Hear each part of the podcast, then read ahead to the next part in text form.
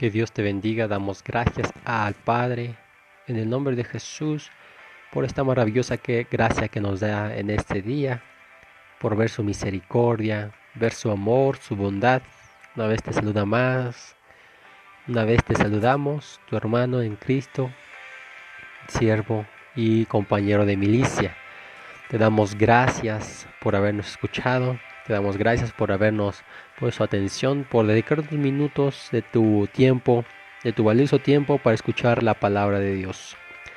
Padre, te damos gracias por la vida, mi Señor, te damos gracias por la salud, la fuerza y fortaleza, porque tenemos fe y confianza, Señor, de que tú estás con nosotros, a pesar, mi Señor, de lo que está, de lo que está sucediendo en este momento en estos días, Padre Celestial, vemos, Señor, terremotos, vemos, Señor, oh Dios Todopoderoso, mi Dios, escasez, vemos violencia, Padre, pero creemos que tú estás obrando tu perfecta voluntad, a pesar, Señor, de que algunos piensan todo lo contrario. Pedimos, Señor, que tu palabra sea dicha, mi Señor, que tu palabra, Señor, fluya en el corazón y la vida para que quede clavada, Señor, para que quede sembrada y dé ese fruto a su tiempo y haga lo que tú quieres, mi Señor para la gloria y honra de tu alabanza, mi Señor. Te damos gracias porque tú eres grande, porque tú eres hermoso y precioso, Señor, porque para ti no, no hay nada imposible, Padre Celestial. En el nombre de Jesús nos ponemos en tus manos y reconocemos, Señor, que tú vas a obrar poderosamente, mi Señor. Amén. Que Dios te bendiga y vamos a ver el tema, la exaltación de Cristo, y esta es la tercera parte para conocer el Rey de los cielos y de la tierra, la segunda persona de la Trinidad. Apocalipsis capítulo 19 versículo 16 dice,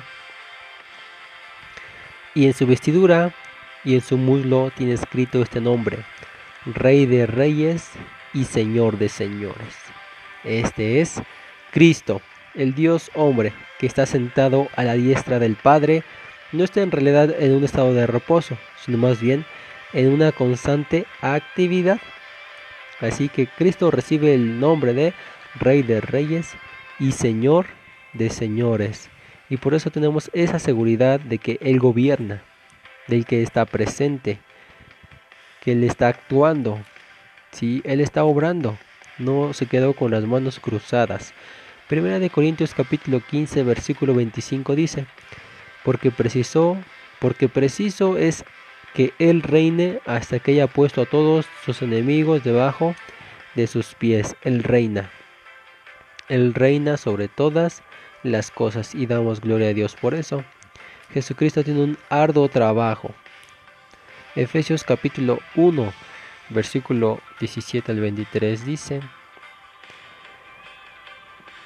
para que el Dios de nuestro Señor Jesucristo, el Padre de Gloria, os dé espíritu de sabiduría y de revelación en el conocimiento de Él, alumbrando los ojos de vuestro entendimiento, para que sepáis cuál es la esperanza de aquel que os ha llamado y cuál es la riqueza de la gloria de su herencia de los santos, la cual y cuál la superminente grandeza de su poder para con nosotros los que creemos según la operación del poder de su fuerza la cual operó en Cristo, resucitándole de los muertos y sentándole a su diestra en los lugares celestiales, sobre todo principado y autoridad y poder y señorío y sobre todo nombre que se nombra no solo en este siglo, sino también en el venidero, y sometió todas las cosas bajo sus pies y lo dio por cabeza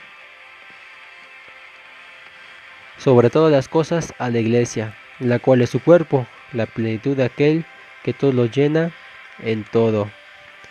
El Señor gobierna sobre todo. El, Señor recibió el cargo de gobernar la iglesia, el cielo y la tierra. Cristo es el único mediador entre Dios y los hombres. Cristo es el intermediario que actúa entre Dios y nosotros a fin de reconciliarnos con Él. ¿Podría un ser humano, aparte del Señor Jesús, realizar esta obra mediadora? De ninguna manera. Cristo es el único intermediario. Jesucristo es un gran intercesor. Es el que nos ayuda a rogar delante del Padre. Romanos capítulo 8, versículo 34 dice, ¿quién es el que condenará?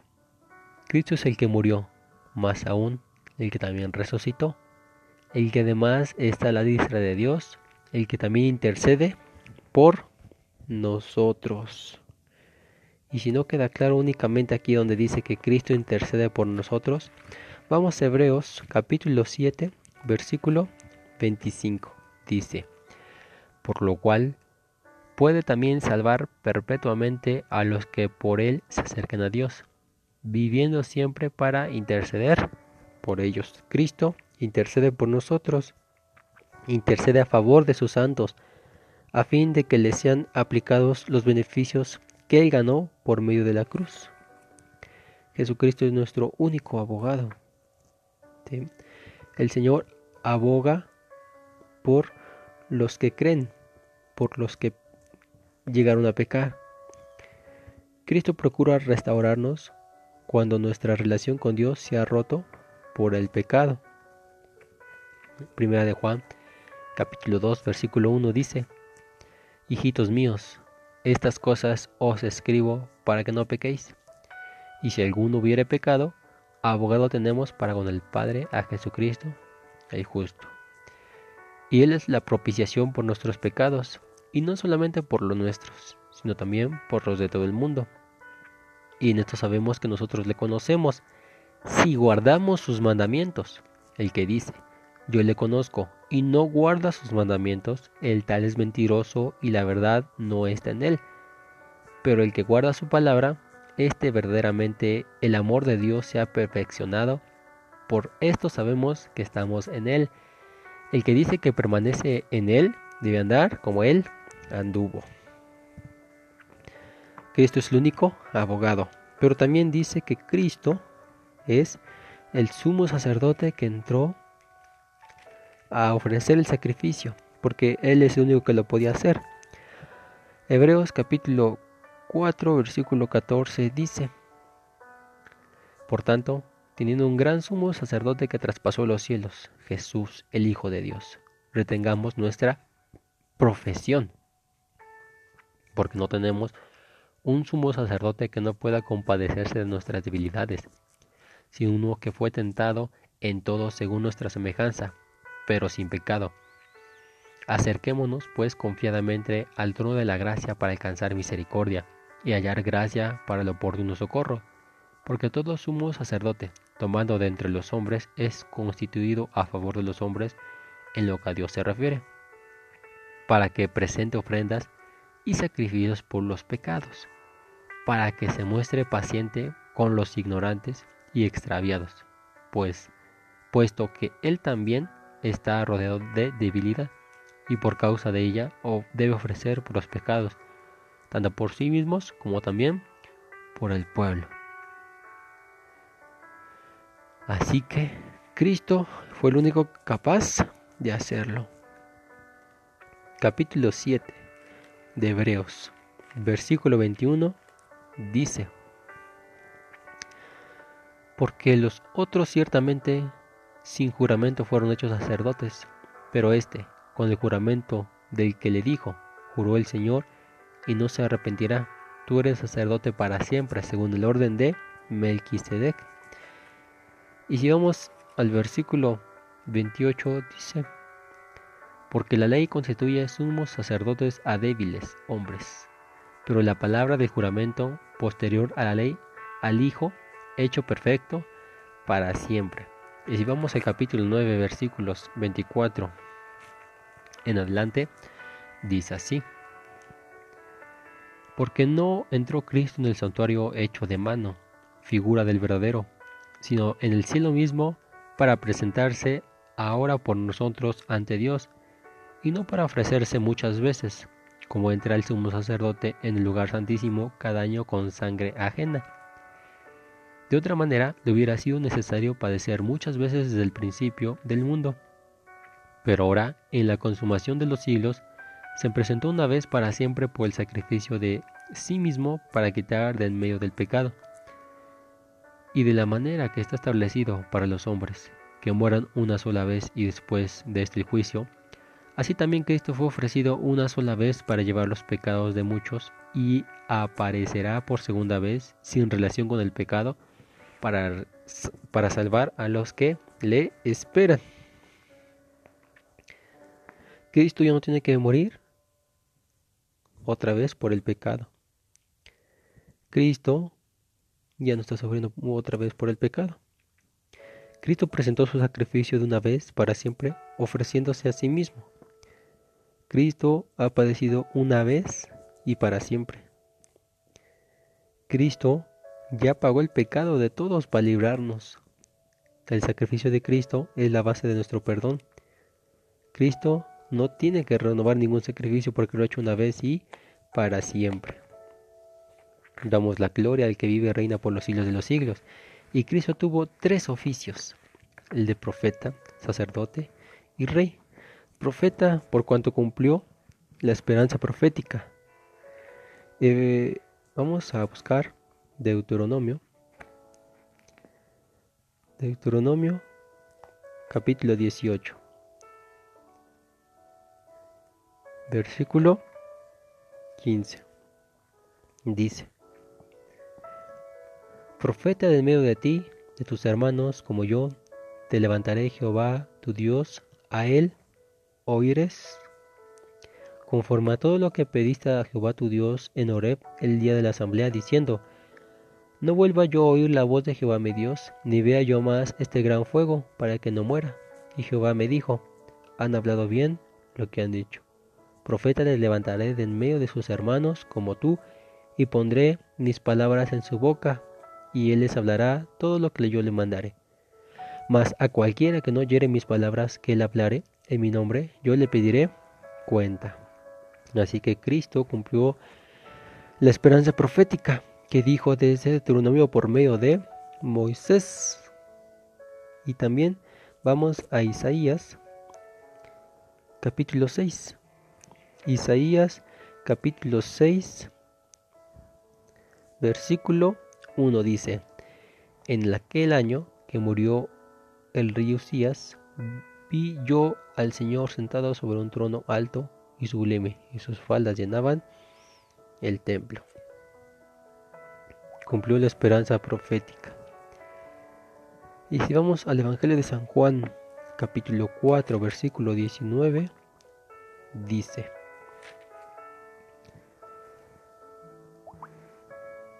Le dijo la mujer, Señor, me parece que tú eres profeta. Y el capítulo 6, versículo 14, dice, Aquellos hombres entonces, viendo la señal que Jesús había hecho, dijeron, Este verdaderamente es el profeta que había de venir al mundo.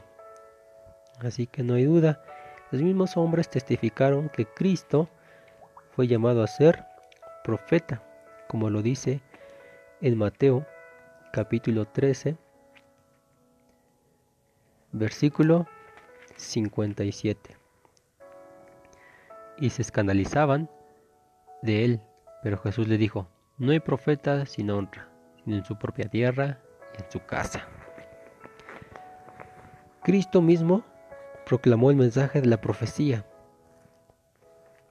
Lucas capítulo 4 Versículo 18. Dice, El Espíritu del Señor está sobre mí, por cuanto me ha ungido para dar buenas nuevas a los pobres, me ha enviado a sanar a los quebrantados de corazón, a pregonar libertad a los cautivos y vista a los ciegos, a poner en libertad a los oprimidos y predicar el año agradable del Señor. El Señor mismo proclamó, reflejó el espíritu de las profecías con sus hechos. San Juan capítulo 1 versículo 18 dice, A Dios nadie le vio jamás, el unigénito Hijo que está en el seno del Padre, Él le ha dado a conocer. Cristo mismo fue profeta, sacerdote, fue mediador entre Dios y los hombres. Hebreos capítulo 5 versículo 1 dice, porque todo sumo sacerdote tomando entre los hombres es constituido a favor de los hombres en lo que a Dios se refiere, para que presentase ofrendas y sacrificio por los pecados. El versículo 5 dice, Así tampoco Cristo se glorificó a sí mismo haciéndose sumo sacerdote, sino que le dijo, Tú eres mi hijo, yo te he engendrado hoy. Y llenó todos los requisitos. Capítulo 5, versículo 7 dice 5. Dice, y Cristo, en los días de su carne, ofreciendo ruegos y súplicas con un gran clamor y lágrimas al que le podía librar de la muerte, fue huido a causa de su temor reverente. Poseyó las características, fue sin pecado, tenía empatía, exaltado, único, eficaz y eterno. Fue superior a todos. Hebreos capítulo 7, versículo 13 dice, y aquel de quien se dice esto, de otra tribu, de la cual nadie sirvió al altar, superior a todos. También desempeñó el papel de rey. Vamos, Efesios capítulo 1, versículo 20. Dice así. La cual operó en Cristo, resucitándole de los muertos y sentándole a su diestra en los lugares celestiales. Reina sobre todo el universo. También restaurará dignidad y gloria a la casa de David, como lo dice Apocalipsis. Apocalipsis capítulo 3, versículo 7. Dice, escribe al ángel de la iglesia en Filadelfia. Esto dice el santo, el verdadero, el que tiene la llave de David, el que abre y ninguno cierra, y cierra y ninguno abre. Así que Cristo es el que reinará con justicia será el más grande de todos. Cristo va a ser el más grande de todos. Vamos a buscar Mateo capítulo 12, versículo 42.